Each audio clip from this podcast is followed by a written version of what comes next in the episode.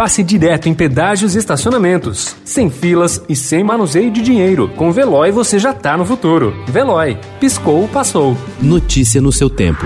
Na quarentena.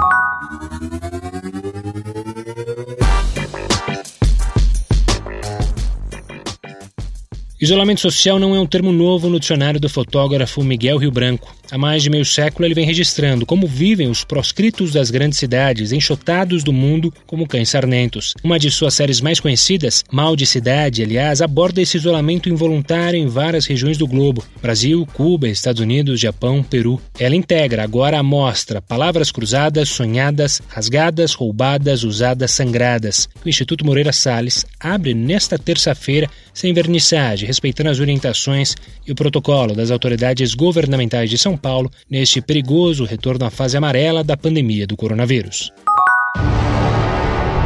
Gentlemen, there is a war raging right now with the magisterium. Between those trying to keep us in ignorance and those willing to fight for truth and freedom. Who will stand with me?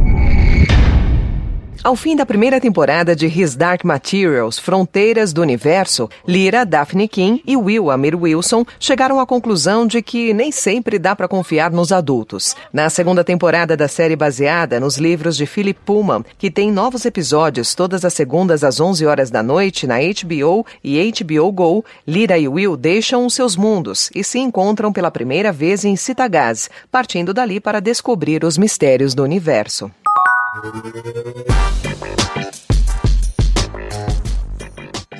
Parte da experiência autobiográfica de Andrei Tarkovsky está narrada em seu longa Espelho. O pai poeta, mãe atriz, a separação da família durante a Segunda Guerra. Tarkovsky morreu no exílio, na França, em 1986. Tinha 54 anos, tornara-se o mais celebrado autor soviético de sua geração, mas o desejo autoral por liberdade fez dele um párea no cinema da então União Soviética. Na quinta, começou a sétima Mostra Mosfilm de cinema russo e soviético. Uma das joias da programação online é o longa de estreia de Tarkovsky, a Infância de Ivan. Ele valeu o Leão de Ouro de Veneza em 1962.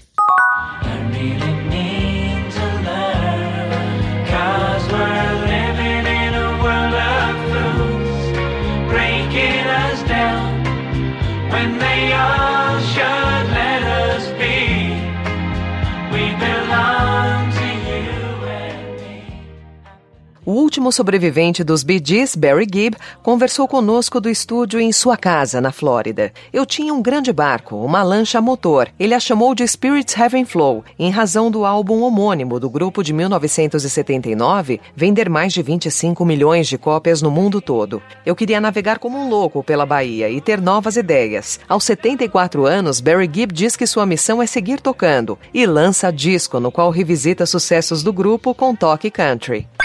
Notícia no seu tempo. Pegando a estrada ou só indo no shopping? Com o Veloy você já está no futuro e passa direto em pedágios e estacionamentos, sem filas, sem contato e sem manusear dinheiro. Aproveite 12 mensalidades grátis e peça já o seu adesivo em veloy.com.br.